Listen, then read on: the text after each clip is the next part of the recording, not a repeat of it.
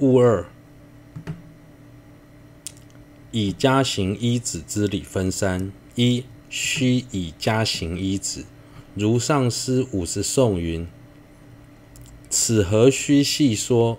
应作师所喜，不喜应尽除。”历历观彼等。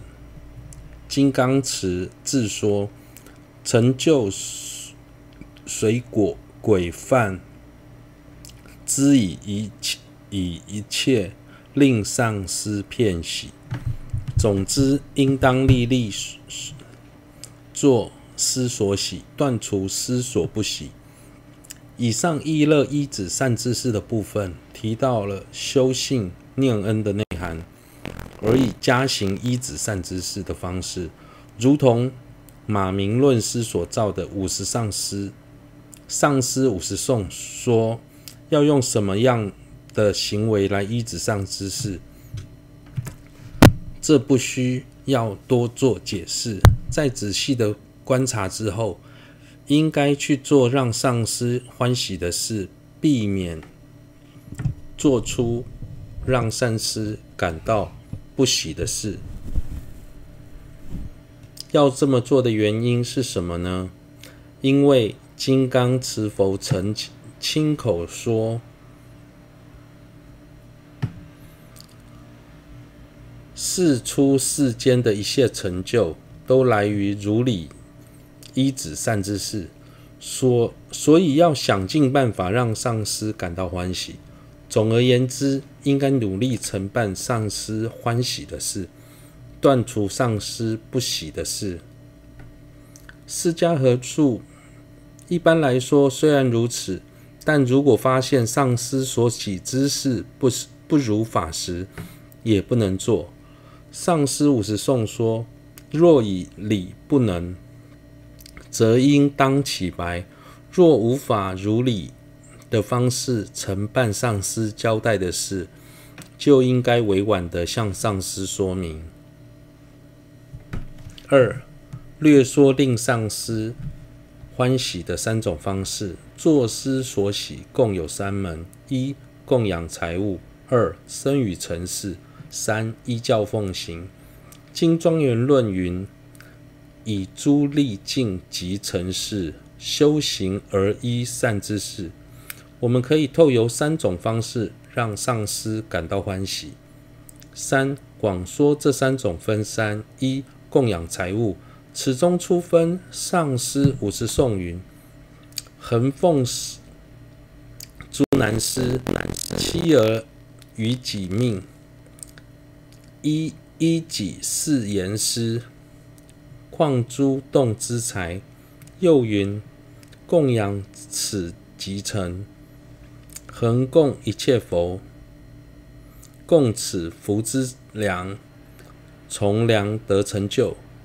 上师五十颂说，弟子应该将一般人难以布施的东西，包括自己的妻儿，甚至生命，都供养了给上师。至于金钱或衣物等容易失去、毁坏的物品，就更不用说了。又说。若能诚心供养上师，就等于供养了十方一切诸佛，供养了上师，能够获得广大的福体福德资粮，借此便能快速证得殊胜的成就。供养不一定要亲手将供物献给上师，也可以用观想的方式来供养，就像供养供曼达时，将自己的身体。资财三世所造的一切善根，观想成供物来做供养。只要发自内心观想供养，就能达到供养的效果。但有一点要特别注意：如果已经打从心底将供物供养给上师，这些东西就属于上师的。所以在使用前，应该要先讲到：我已将身体。财物都供养给上师了，所以在使用这些东西时，应该借由此来承办上师的心愿。而上师的心愿是什么呢？上师希望我们能够认真学法，依教奉行，既然如此，就应该提醒自己，在使用这些物品时，应该依循上师的言教，好好修学、修学正法。如果不能做此思维，随意使用供物的东西，会有很大的罪过。二、清净尘世，二者洗沐、按摩、擦拭及侍病等，赞扬上师之功德等。这是提到以身语来陈示上师。三、依教奉行，三者如所教授无无为而修，此是主要。本生论云：为报报答报恩故作供养。如属教诫勤修持，依教奉行是三者中最重要的。不论能否供养钱财或是生与尘世，最重要的供养应该是按照上师的教诫，如理修持。如果整天胡作非为，即便供养再多钱财，也没有太多意义。本生论说，若想借由供养来报答上师的恩。就应该依照上师所说的教诫，努力的行善断恶，这一点相当重要。丁四依止之利益分二：一有趋近佛果等利益，说能趋近佛位，令佛欢喜，终不匮乏大善之事，不堕恶趣，不不为恶业烦恼所伤。终不违越诸菩萨行，于菩萨行具正念故，功德资粮渐次增长，并能承办现前究竟一切利益。依止善知识后，从闻法的那一刻起，我们离成佛的距离就越来越近了。所谓的成佛，是指断一切过失，圆满一切功德的状态。想要到达这个目标，就必须要断除一切过失，断除一种过失，升起一种功德，开始着手。在闻法时，我们能够了解过去所不能了解的法义，借此去除心中一分无明黑暗，升起一分智慧光明。所以，光听闻正法，就能让我们接近。佛的果越来越接近佛果位，如果能进一步去实现，比方断除十恶，行持十善的话，就能去除十种过过失，升起十种功德。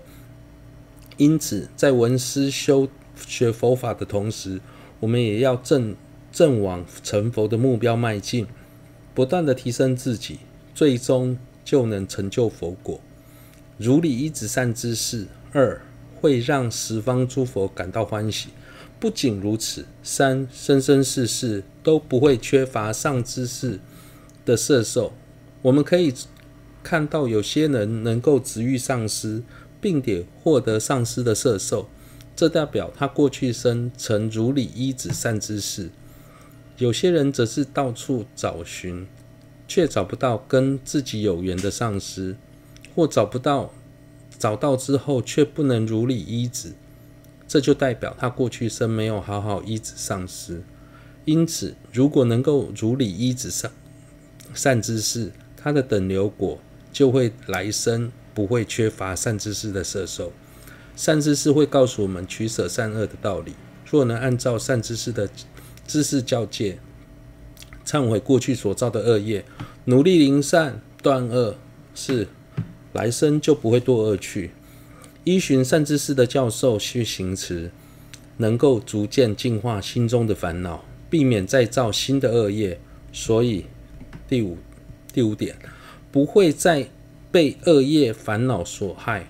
在善知识的指导下，我们能发起菩提心和慈悲心，修菩萨行，修六度时心生正念。